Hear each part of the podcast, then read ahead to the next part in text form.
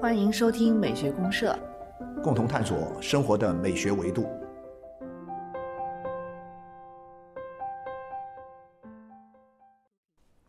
亲爱的听众朋友，大家好，我是生活美学观察家小明老师，我是可可老师，欢迎大家。欢迎大家。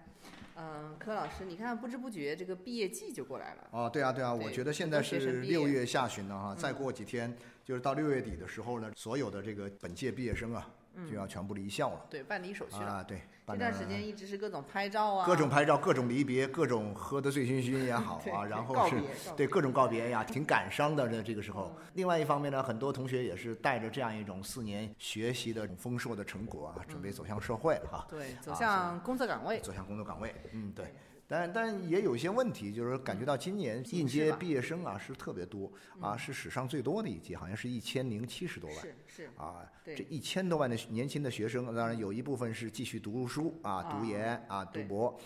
但是呢，大多数还是得走向新的工作岗位对，要要工作了。啊。那可能工作的前景呢，不像以往那么乐观。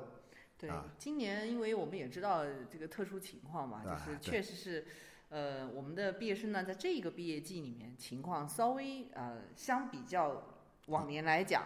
要严峻一点，要严峻一些对，要严峻一些。是是是。所以柯老师，你看我其实有一个话题啊，一直以来我蛮想跟我们年轻的朋友聊一聊的。啊。啊，就是西方它其实有一种这个呃间隔年的说法，啊，间隔年我知对，道啊，就对，gap year，呃，gap year 哈，没错没错，这个好像，呃，我记得差不多是二十多年前的时候呢，曾嗯经慢慢的在中国的年轻人的这种生活当中呢，已经慢慢的会有所对，有一定的认可。对对对，有一定的认可程度，也有些人真的在过这个说我在过间隔年啊什么的这种感觉。对，就是说中国呃时间还是晚一点，就基本上可能是在两千年之后了，对对对。我们才开始慢慢的有这样的一种文化。嗯，但是西方的这种间隔年文化呢，其实在二战前后，这其实跟我们原来聊过的嬉皮士文化有点关系。哦，了解了解了解，嗯。就是二战以后呢，就是整个的西方社会的发展，嗯，到了这个应该是到了六十年代的时候，对，六十就是年代，婴儿潮这一代长到了他们这个开始成人的时候，嗯，他们走了一条跟他们父辈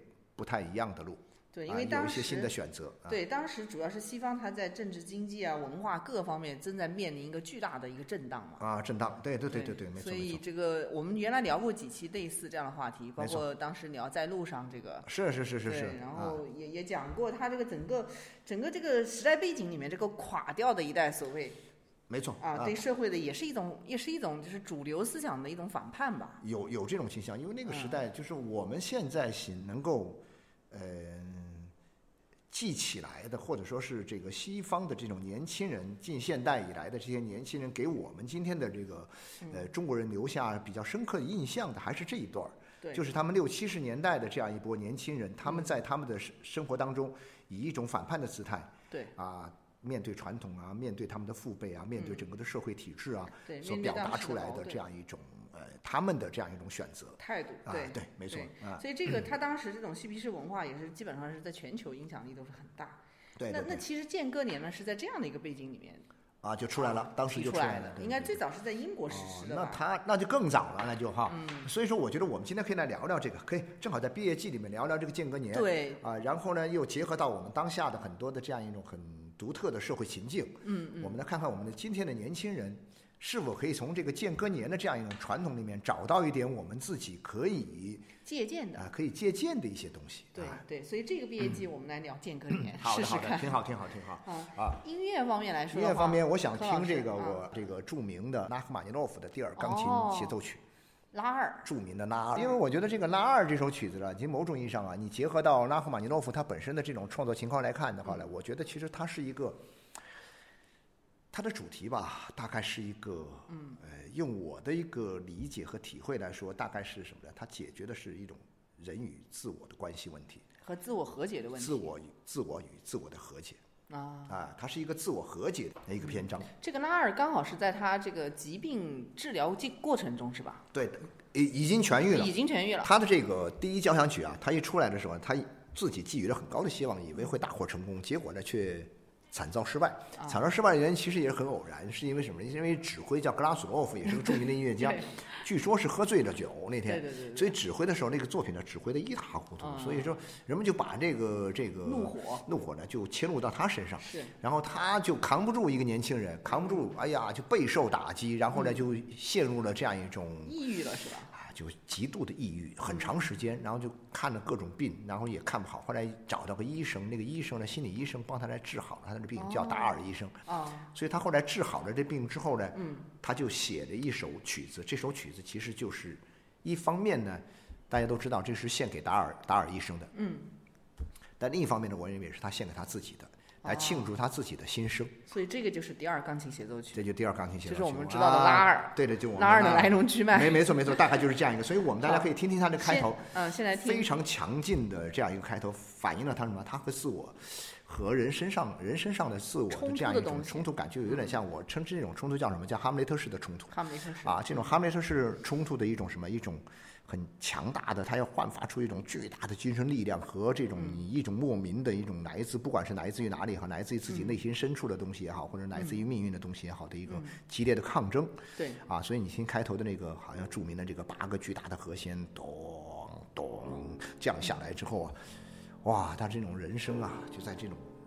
矛盾斗争当中啊，嗯，最后慢慢趋于啊，慢慢趋于和缓，后呢，达到了一种辉煌的胜利的这样一个顶峰的状态慢慢超越啊，慢慢超越啊。啊，所以这就是拉啊，所以我们先来听听开头的这个这个啊经典的这个部分。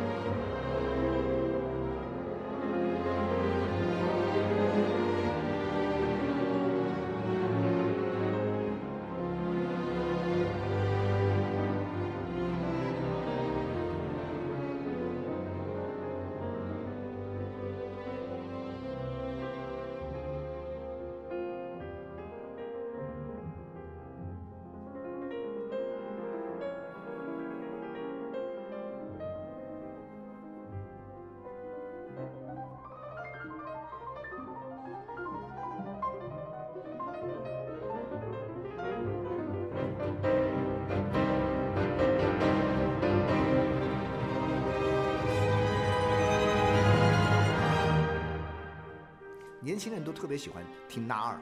呃，年纪大点儿的带劲是吧呃年纪大点儿就听拉三，因为你能拉三很多人能够从拉二里面获得一种力量。嗯这个力量呢，其实是这个拉赫玛尼诺夫自己他在这个生活当中他修炼来的。对他的经验，然后对对对，把它转化，通过他的音乐转化出来，在他的音乐里面表达出来。所以我觉得，像今天的这个毕业季的年轻人，当然我们以前会唱毕业歌，对。啊，同学们大家起来啊，就这种会唱好听。啊，对对对我们唱的不一样啊了。对对对，呃，抗日战争时候的这个啊，哦，怪不得。啊，我记得以前这个江总书记还指挥过是清华大学、北京大学的学生啊唱对这个啊，那个画面还是很感人的。嗯。但是呢，就是我觉得我们个人听听音乐的时候，你在这个毕业的一首啊，你听听这个拉二啊，我觉得特别有感觉。啊，我觉得特别会有感觉嗯啊。那那这个说拉二跟咱们这个要讲的间隔年有什么关系呢？其实我觉得间隔年归根到底是它关联的是一种什么呢？是一种我们怎么样以一个新的姿态投入到新的生活当中去，对，然后这个背后呢，实际上它涉及到的可能是一个人对自我的调整。自我的调整改变啊可和改变。所以我们呢可以追溯一下有关这个间隔年的这样一个历史传统的大概的意思，就为什么会有一个间隔年这样的东西存在？对你不是读完书好好的，你赶紧去工作呀，好好的去挣钱养家糊口啊什么的对我们，你干嘛这个要一个间隔年？对，把这个啊文化的源头，简单的捋对吧捋吧啊。其实刚才这个文化源头我们也聊了一下，其实，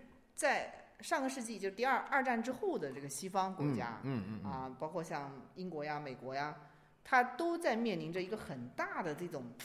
迷茫的时期。嗯嗯，就他找不到一种就是年轻人他应该去追求的，应该是具有人生价值意义的东西。没错没错，所以这个时候就是各种探索嘛，对。啊，然后像像这个嬉皮士文化，其实就是这样的一个背景嘛，就是他们希望能够用一种公社式的、流浪式的生活方式，嗯，来反抗当时的所谓的这种中产阶级的价值观，啊。西方主流的价值观，啊，了解对了解了解。所以他这个背景，那其实就是说什么呢？就是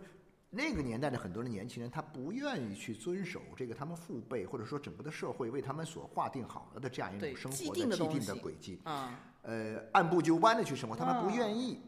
啊。或，者说质疑，或者他们有所质疑，有所质疑。对对。然后他他们不光是在思想上有所质疑，他们用行动来质疑。啊，用行动来质疑的，就是把自己从这样一个系统当中，从这样一个轨迹当中，从这样一个运行的节奏当中抽离出来，抽离，啊，抽离出来，对，抽离很重要，啊，抽离出来，然后呢，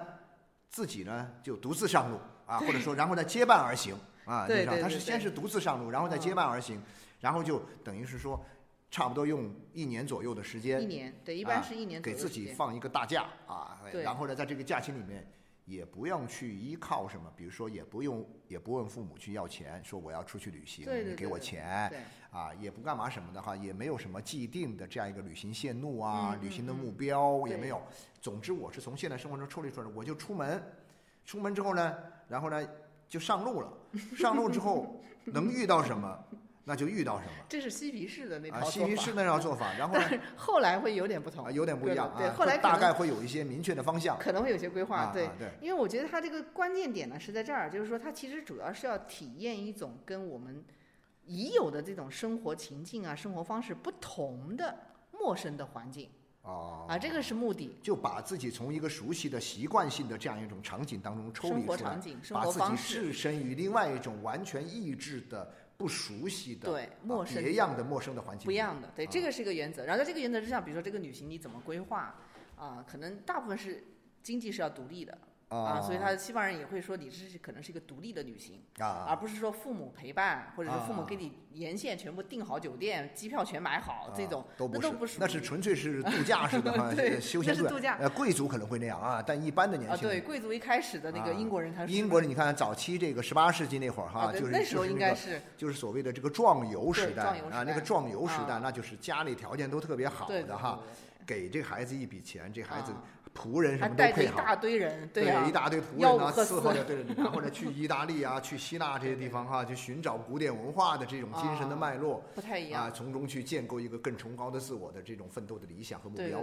对。啊，对吧？这应该说英国贵族有这个传啊，统。那，是当年呢，但是呢，有些东西跟那个还有点像，因为啊。他毕竟要离开这个国家，去到一个新的国家，对而这个国家是以前没有去过的，嗯。而且这个国家的文化呢，跟英国的文化它也是不一样的文化，对。他们他就会觉得说这种东西。在异域的文化的环境当中，你获得的经验是你未来成长当中一个非常重要的资源。是。对啊然后你看，一下英国贵族他这种呢，他会去到这种最正宗的、最高贵的地啊方纯正的，啊，什么这个罗马呀、雅典呐，对吧？佛罗伦萨对但是但是我们这个间隔年这个提出来之后，就是六十年代之后的这种嬉皮士他要去的地方，啊相反他是要去到那种相对，比如在种族上可能会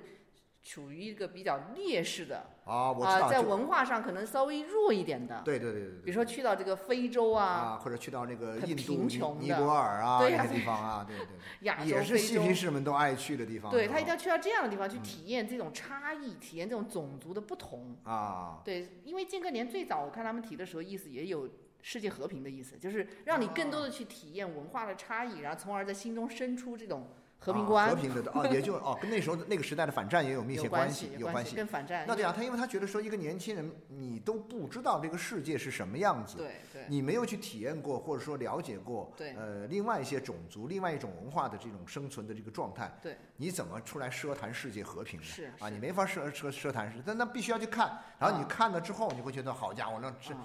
呃，那张真是过着那种生活，你们还好意思打仗吗？对啊，就是这这种这种感觉，对不对？所以说 这帮人回来都是反战，都是反战英雄啊。对，他是啊反战，而且反反反种族歧视啊。然后这里面，对对对，而且这里面很多都是很多，我觉得他们这个行为里面都带有很多的公益色彩在里面，是有？公益色彩，对，啊所以这个里面其实像我们说，一个人你上路了，也没有父母的这种资助，你怎嗯么样能够保证你这一年的这种生活的对生活。基本的东西？所以这个地方就有一个啊非常国际上很通通行的一个做法，就啊志愿者的这种旅行。哦，志愿者的旅行就是公益旅行，公益旅行啊就好比说我叫做什么呢？叫做打工换宿，啊，打工换宿啊，对，有听说过这个说法，对。就好比是这样的意思。就是我到你这儿来打工，帮你干活，干活呢我也不拉钱，但是你让我住着，对原来青年旅馆啊，青年旅馆就有这个都有这个，对。对。但现在我好多年没住过青年旅馆了，好久以前了。对了，你也你也你也这么，当年是很喜欢混迹青年旅对馆 对的，对，那是一种很独特的青年文化，青年文化，一种很独特的青年文化现在。应该也都还有吧？但是我觉得有是有，但是现在俨然已经是很边缘的东西了。是好啊像现在周围缘很边缘的。年轻人好像都不太现在的至少我们现在这个周围的年轻人，比如说我问过我们这些毕业班的同学，我说你们毕业业怎么办呢？毕业找找找工作呀，找找读研呐，找找干嘛什么的哈，嗯出国呀，呃，当公务员的呀，或者诸如此类的。我说有没有间隔年的？有没有？没有，他们说没有。少很少。他们心里想的是说，他们跟我开玩笑说说，我现在找工作，我得立立马赶紧到位。我读个研，我读个两三年研究生，我都怕把时间机会给耽误了。但是因为没有办法，我读了研之后，我能够拿到更高的学历，我提高自己的一个竞争力，所以我放弃这两三年，我觉得没问题。但是你又不读研，不不提高自己的竞争力，啊然后你跑出去自己出去间隔一年，然后呢，你回来之后，你的位置都没有了。浪费生命，对吧？啊，大家就会觉得浪费生命啊！我觉得，哎呀，我觉得也有点愕然，但是也觉得，哎呀，实在是没有办法。现在的年轻人想问题比我们那会儿想问题，我觉得可能真的是，呃，要怎么说呢？更更多现实的考对虑。现实的考虑。当然，这也是基于现在的这种现实背景嘛对。对对对，但是呢，确确实实我就会感觉到什么呢？就是从前这种这种青年文化里面的，从前的这个六七十年代当年那种青年文化，后来嗯涉及到了这样一种就是间隔年的这个潮流吧，在二十一世纪初那些中年，国还挺慢慢进到中国来。对，中国还挺认不仅是大学留呃大学生毕业有人啊。去间隔啊。啊间隔年，而且呢很多已经在职工作的小白领对，啊，因为我工作某一个阶段之后，对对对，我在啊新周刊我就其实说实在，我在新周刊工作了二十多年里面，至少有两个同事是年轻的同事啊，呢，他们说媒体人很喜欢，媒体人很喜欢玩这个，体媒体人这种节奏很快。然后他心想的是什么呢？就是说离开单位我不上班了，我辞职了，我走了。我到外面去玩去了，我可以写东西，啊，对，对因为他我还可以积累很多的写作的素材，是的，是的，啊，对啊，对他来说，然后呢，他多少来说呢，他也挣了一点钱。啊，那挣了钱，他不用买房子，或者说他不想买房子，啊。啊，他拿这点钱他就上路了，他就出出发了。啊，然后中间会遇到各种各样的人，然后呢去做各种各样的采访啊，去做各种各样的这个聊天啊，他都把它记下来，有的时候把它啊。录音录下来。其实也不是说，反正对工作有利。但是他已经辞职了，我他的东西我杂志是不会给他发表的，但是他觉得他就是有必要留下一些东西的时候，啊，因为跟这个职业，所以您刚刚说到的这个就是媒体人为什么比较多啊，，对，我这有两个，有一哥们儿特别牛，他整个把中国的海岸线走了一遍，用双脚哦走了一遍，走了多久啊？从这个走了大概有半年多吧，哦，就这么走，啊基本上没有坐车啊，最多就是偶尔短途内会做一些这个尽量步呃行尽量步行，追求高尚生活，嗯所以呢，他就去这个法国啊，去国啊，去。法去去国外来学什么这个关于葡萄酒这方面的东西哦，那去学这个呢，去很波尔多跨界啊，这啊，个很跨界。他就去学，他就说我交不少钱，他把他的这很多钱，因为他前面工作了很多年，啊他媒体当时真是红火啊、的。有这个积蓄，有积蓄的话呢，他就辞职不干了，不干之后就到国外去，到法国去啊，去学有关葡萄酒方面的一些东西。后来就很长时间里面就他就没工作，他也不啊想工作，他就也到处研究葡萄酒，满世界哦找好酒庄喝酒，哇，那这个很爽很高级哈。啊！这个花不少钱兴趣变成置业了。对对对对对对，然后最后呢，等到他把他那点钱花的差不多了，回来再找工作，啊他就去媒体，又回到媒体，回到媒体专门啊做什么呢？专门做跟以前做的内容不一样了，专门做有关葡萄酒这方面的报道。啊，葡萄酒专用的杂志是吧？啊，对对对对对，这种杂志，他就是这样的人，你发现没有？那就是说这个东西呢，其实曾经有过啊，就是这种状态，他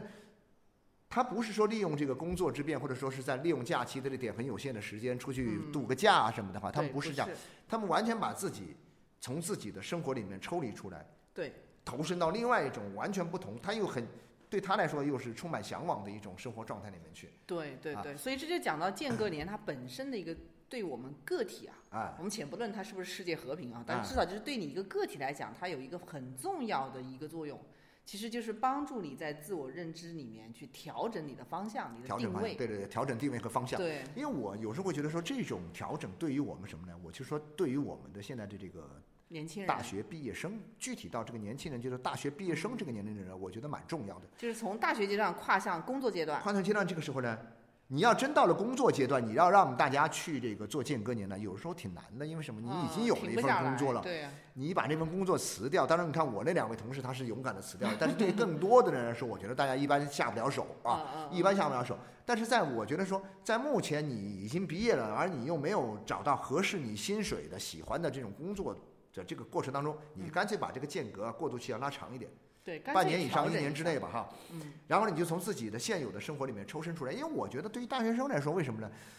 因为他以前大学过了四年学习生活，那么前面是六年的这个中学啊、初中和高中的都是，一直在学校。全是在学校里面学习。对然后你以为在学校里学到的东西，你光进你就直接到工作岗位上，你就能做得很好吗？其实未必哈，其实未必。对，而且某种意义上，甚至你肯定做不好。当然，你可以在工作当中去提高自己的这样一种再去锤炼啊，再去锤炼。但是呢，我就觉得这样的话呢，还不如什么呢？嗯，如果说你没有特别理想的工作，你干脆你就出去，嗯，你就你就离开这种既定的这种生活状态。那么这样做的话呢，可能有一个什么最大的好处在于什么呢？嗯就是说你能够在这种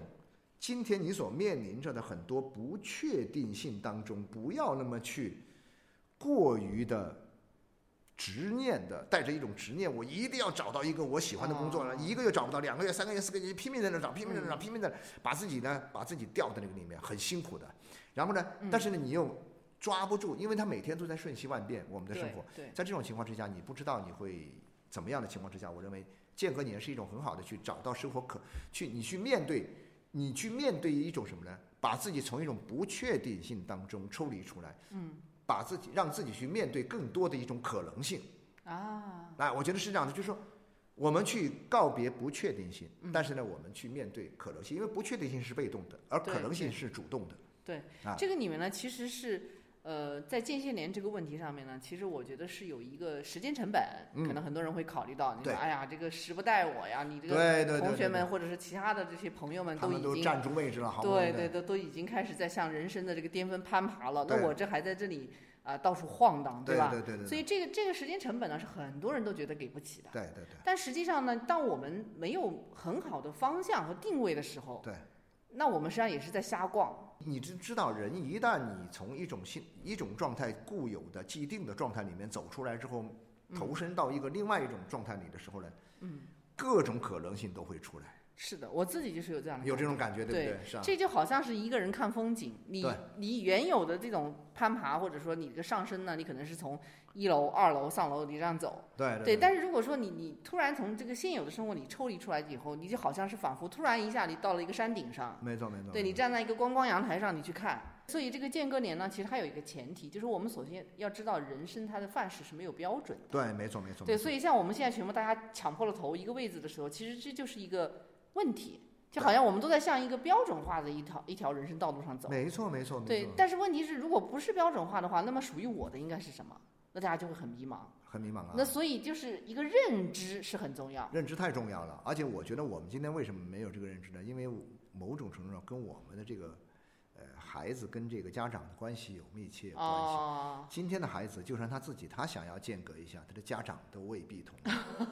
很多家长说，好不容易你总算熬到头了，赶紧找个工作吧赶紧去那个什么。呃，且我们说，且不说这些实际的这些问题，比如说有些学生还有贷款在身，还必须哦还贷款啊。有些学生呢，确确实实的这样一种家庭呢，也不是那么特别好，他需要马上工作，需要马上嗯工作。当然，显然这个就是间隔年这样一种做法呀，嗯不可能是太普遍的，它只是一小部分人，一小部分人。它只是一种多种选择当中的一种可以去嗯尝试一下的选择。对，啊，当然，一般情况之下，你要是说这个呃，就业前景很好，呃，工作也很好找，啊，收入也不错啊，大家都在抢人，你想不间，你想去间隔，别人都抓着你不让你去间隔，没时间。得赶紧工作，那那那你那也就罢了哈。嗯但很多时候呢，你可能其实我觉得说，在这个时候人特容易迷惘，其实柯老师，我不知道您有没有这感觉，这几年就感觉像我们周围的这些青年朋友啊，大学生群体啊，嗯，好像就困境挺多，精神属性上的。但是你看他生活日子好像也挺好过样的。但是精神属性上，对，但是有时候他觉得说，那你干嘛要用你的精神属性来，用你的精神来贬低我的精神？我有时候就经常也会面临这种字。当我要教训年轻人的时候，当我要教训我孩子的时候，那有时候我要开口教训他的时候，我有时候会三思一下。啊，我觉得说，哎呀，我是不是有资格这样去教训他？是的，是的，人家我们生活的跟我那个年代不一样。不一样。现在因为对，网络原住民比较多嘛，网络原住民，但是呢，我就会说，与其你泡在网上，在网上去瞎逛逛，还不如把电脑关上，把手机关上，迈动脚步，迈动脚步。像您那朋友一样，沿着海岸线一就直你沿着海岸线去走啊，你能走多远？对对对，一直走到什么？一直从这个广西这边，好像是从这个北海这边吧，嗯，一直顺着海岸线一直往上走啊，走到什么？走到这个丹东哦，鸭绿江口。我觉得间隔年这个问题里面，其实有一个很大的好处，它可以嗯帮助我们认识到自己的一些局限。太对了，太对了，您觉得是吧？是是是。对，因为你在这种呃时代洪流的这种裹挟里面，其实你你是真的是很多东西是看不见的，哎，或者是这样讲，就说会越走越狭隘。看似没有付出成本，但是你把你的所有的时间都在这条路上，在一种一条路上，嗯，给它限定了。但是如果说真的是你间隔一下，你自己，你就出去一下，放松一下，突然你发现，第一，你发现天地如此之大，对你以前并不知道的。对对然后呢，你会见到各种各样的事情，你发现啊，原来我是这样的人。对，我原来更喜欢这个东西，原来我怎么不知道？我原来以为我喜喜欢这个东西，结果我发现我其实并不喜欢这个东西啊。但是因为你没有见到别的东西，在你原来那个轨道当中，你没有见到，你就以为你是喜欢，你就执念于这个。就你原来看不到。对，就像我们刚才讲的，你原来可能是在山脚下一个二楼看风景，现在你到山顶上看了，你看到东西是不一样的。面的风景这么好，对呀、呀、你是看不。到的。对他一定要有一个陌生的经验。但是这个时候呢，就是说，你看上去，你以为你的那种硬着头皮所这样扛着下去的，在一条道一条道走到黑吧，我就说一条道走到黑的这个做法，好像是没有付出多少成本，还有的赚的。啊，其实你付出成本更多，但是呢，你以为你这样间隔一下，你浪费了时间浪费了很多时间，浪费了很多的机会，你以为这样的话付出了更高的成本，但其实我觉得说，你可能在一种新的可能性当中呢，你看到了一个新的世界，你遇到了一个新的自我，对对对，那这个时候呢，你你你花再多成本，再高的成本，你都赚不来的呀。对对，因为这个对自我的改变，你是任何情境替代不了。对对对对对对对，间隔年给我们长期处于一种固化状态中的自我，哪一个改变。哪一个改变，提供一个改变的机会，。这个非常重要。我觉得现在年轻人，我不知道，我常常也很着急哈，因为有时候我女儿虽然还比较小，但是也快要像这个，真的是怎么样都赶不走的，就是她就坐在一个网络世界里面，就很难抽身出来。对对对对对。然后你说你要想把他赶进这样的一个这个这个间隔年的这种旅行里面去，那很难呐、很难的，很难的，因为这就我觉得很多时候是什么呢？是这个呃碰到志同道合的好好朋友，啊，相互要有两个人作伴儿啊，作伴儿。啊哎呀，哎，你也有这个想法，我也有这个想法，然后啊那我们就一起。所以说我们讲呢是独自出门，结伴而行。对你得各自独自出来，哎，遇到个好伴儿，然后呢，我们俩就一起出去了。然后这一年你就会觉得，哇，天哪，原来天地，原来世界这么大，嗯，原来这个机会这么多，然后原来我是这么个人，对，原来啊人生的范本这么人多对呀，样，这么多样嘛。不是这么单一的，我觉得好可惜啊！有时候我会讲的，我觉得我们今天的年轻人得到了好多东西，但失去了很失去了多。太多。失去了太多东西，我也是有这样的感觉，触我也是有这样的感触。但是因为这些东西，我认为都是他爸妈给他们安排好的。我就是说我特别感谢我爸妈那个年代，虽然没给你安排，他根本不给我安排，你爱怎么着就怎么着，你自己爱怎么着怎么着。总归是对啊人生的这种建构有人后需要有有这样一种，因为我们讲人不能一直绷紧的往前走的，啊，然后需要休息。但休息是什么呢？你能把这种休息变成一种间隔的一种成长，嗯成长过程当中的一个很重要的一个环节，我觉得岂不是特别的好吗？对，所以柯老师，你觉得在中国当下的这种青年群体里面，我们比如说讲间隔年，其实相对来讲还是响应的不是太多哈，不应不太多不。是太多。你你觉得这主要原因是还是因为这个社会情境造成的吗？我觉得还太残酷了，竞争卷得有的我觉得。大家可能接触到的东西太少了。我觉得什么，或者说，哎，一方面的讲，我们通过手机，我们通过这个互联网，我们接触到了太多的东西。嗯嗯，我们接触他的东西，就说这个互联网能够让我们好像貌似知道这个世界上的所有的事情了，啊，对，我觉得这种感觉特别棒。然后你根本就不用去体验了。嗯，你不用去体验了。但是你想一想，我们那时候就说以前那个年代，比如说零零年代那时候没有互联网，嗯你不知道外面的生活怎么样。当有一个人告诉你那个地方是怎么怎么样的时候，很新说那哎呀，那奇你就我想去看看，你就打嗯上打上这个包啊，背上行李，就走了。啊，就走了。俩月，嗯，就是整个的暑假。然后大家跟我说，他让我就如果体验一下，如果 OK 的话，他说等到我毕业的时候啊，嗯，我就先不着急，我毕业了先不着急工作，先去支教吗？我先去支教，先到那个地方去支教，顺便把那个地方玩一玩啊。他特别是西北那边，他很想去西北那边玩啊啊，去甘肃啊那些那那些地方，他就去那支教，然后顺便把那一带玩玩啊，啊。然后呢，这个因为支教的话呢，也有也有一些最基本的啊，最最少的一点点收入嘛，也相当于就是一种志愿者旅行。志愿者旅行、公益旅行公益旅行这种公益旅行那个概念嘛。然后他那个时间很长嘛，啊，有半年的，有几个月的，也有一年的，嗯嗯，他就准备到时候就，最后他他觉得最理想的方式就是通过这样的话呢，我能够稍微的停一停，嗯，我这种方式不要一直这么按照一种节奏往前走按照一种节奏、一种模式。啊，一种节奏、一种模式往前走，这样会走入绝境。我发现走入绝境的路就是这样的路，对，就是一。种节奏，一种模式。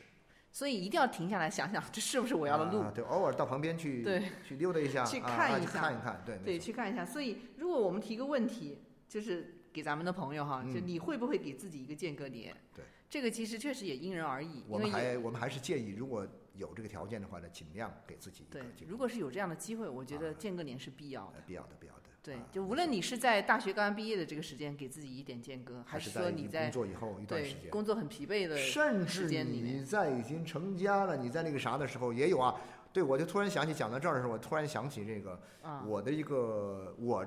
跟我同龄，应该是六三年的哈，跟我同龄的一个哥们儿，八五年毕业以后分在上海的一个地方当领导干部，现在我估计应该是退休了啊，可能嗯差不多快退休了，但肯定没在那个职位上，已经是个很高的高管了。啊，他们几个人平时在一起打打高尔夫球的几个几个啊朋友，打着打着，突然他就是说，哎呀，他说你看我们觉得自己现在人模狗样的哈，好像自己觉得自己还特了不起是吧？啊，特别牛啊！哎呀，这个公司每个人是公司都好几百号人，甚至更多啊，啊，个个都是这个青年才俊啊，那时候四十出头嘛，社会的中流砥柱什么的哈，觉得这很了不起。但是看看也没啥了不起啊。他说我们能不能做一个实验呢？啊，我们消失一段时间。地球转不转我们看看我们这公司，但是你就只交代给一个人，啊？然后呢，其他人一概都别说，完了朋友也不说，就是我们几个知道，他们几个人同家里人呢？家里人也不说，就说出去培训，啊，就说出去培训，但是呢，这个事儿保密啊，不能说，也不能跟任何人说，然后呢，就跟整个社会切断联系，啊，就跟整个社会切断联系，然后他们就真的就约好了，做了大概做了半年时间的准备，哇，这么好玩的。做了半年的时间准备，然后呢就去从上海出发，一直开车到西藏。啊！但不是他们开车，他是他们几个人专门请了一个专业司机跟他们开车，嗯一个专门的开长途的司机帮他们开车，所以他们几个人就在车上，然后呢，什么事没有，什公务不考虑，什么事不管，巴拉巴拉巴拉巴拉，但是他们因为有钱嘛，啊、钱是有的，钱没问题的，钱不成问题，但是他他们很多人说嘛，这样时间是他们最宝贵的财富啊，啊但他们把这个时间切断掉了，然后呢，他们出去大概有三个多月，四个来月。就一路上过去，中间很多人不知道他们去哪里了，也联系不到他们，手机关掉，跟这世界切断联系，特别有意思。回来给我看照片，这个实这个实验很好玩。这个实验是零，就是零四零五年左右的啊，那一段时间，不知道柯老师，确确实那段时间，你有没有发现那段时间我们周围周围好多人都这么在干。对对，那段时间因为我我我也比较喜欢出去旅行，那段时间出去的比较多，经常在路上碰到那些什么工作一段时间就辞职了，然后出对对对对来出来走走的人就，是间隔一下嘛，对对对时间可长，他是三四个月的时间，一般很多人然后他回。去发现，天哪，地球照样转挺好啊。然后呢，这个我这这老板，我这单位也也确实不错呀。你看我我不在的时候，我这他们，因为他跟沈来交代说，任何事情不用请示我，啊，你们该怎么，你们认为该怎么办就怎么干，啊，因为你也找不到我了，我这一出去你找不到，反正你知道我还活着就行，啊，然后我会回来的就行了。跟家里人也这么说，跟家里人也是这么说的，特别有意思哈。对这个，所以我就会讲呢，其实每个人根据每个人自己不同的情况，给自己你说放个假也好，但是这个跟那个什么旅游度假的不一样，不一样，那跟那个不一样，你一定要去亲身体会。像我们当时在路上碰到一些这种就是间间隔年的这个啊年轻人，他是什么呢？他都不知道他下一站的目的。没错，他只知道一个大的，就比如说，哎，我就想沿着这个西藏哈这条线还是这条线，我就想走一走，走，然后走到什么地方我就信步停一停。对对对，我停几天也不知道，对，说不定在这里发现一个寺庙很不错，我就在这里。出家算了，对呀，没错，开玩笑。也有呀，是真有真的是有真的是有真是。或者是在人家客栈老板里面，哎，这挺好，我就在你这里打工了，打一个打了一段时间之后，就我干脆我参与股，我就我以后就成为是老板之一啊股东之一了，然后我以后就到这儿来了，是吧？很多这种情况，各种各样的经历就是人都是有的。生这。就是人生，这就是人这样人生好玩。但现在的年轻这方面的故事很少，没这方面的故事真的很少我觉得这好像是我们这代人的故事，或者说是上一代人的故事，对，这这个我觉得零几年特别多这样的，在外面的。没，错没错。所以我记得零九年嘛，中国有一本书就叫做什么“迟到的间隔年”，啊，好像有过一本这样的书，对吧？就是这也是讲的中国的这样的一些现象但。是这个间隔年呢，不仅迟到了，而且没有延续，对，现在的感觉好像这种并没有，呃并没有，更更淡了，并没有流行开来。对，青青年人在选择他们的生活方式上，这种方式的选择现在反而更少青。年人没有选择了，我认为所有的青年人就只有一种选择，就是去赶紧找份工作，他赶紧挣钱。他没有选择现在年轻人没选择，啊，他们的人生没有选择，他们的人生只有工作，就选一份职业干活挣钱。当然，你说这个工作里有可能有一种是什么？是创业呀，或者什么什么的啊。但是不管，都是去工作的，都是往前，都是为了干大事的感觉，真的是很辛苦。太现在青年人很很辛苦，放松一下吧哈，年轻人放松一下，放松一下。所以我们这个毕业季呢，我们来聊这个间隔年，其实也就是我们呃想对想更多的去倡议年轻人换一种思路，去想一想这种对对，如何让自己休息一下、停下来一下。没错没错没错好，那行，那那就最后把今天就聊到这吧哈。最后我们把这个拉二的最后啊第三乐章这个后面的这个高潮部分，我们再听一下。好的好嘞，好，谢谢大家。谢谢大家嗯好，拜拜。拜拜。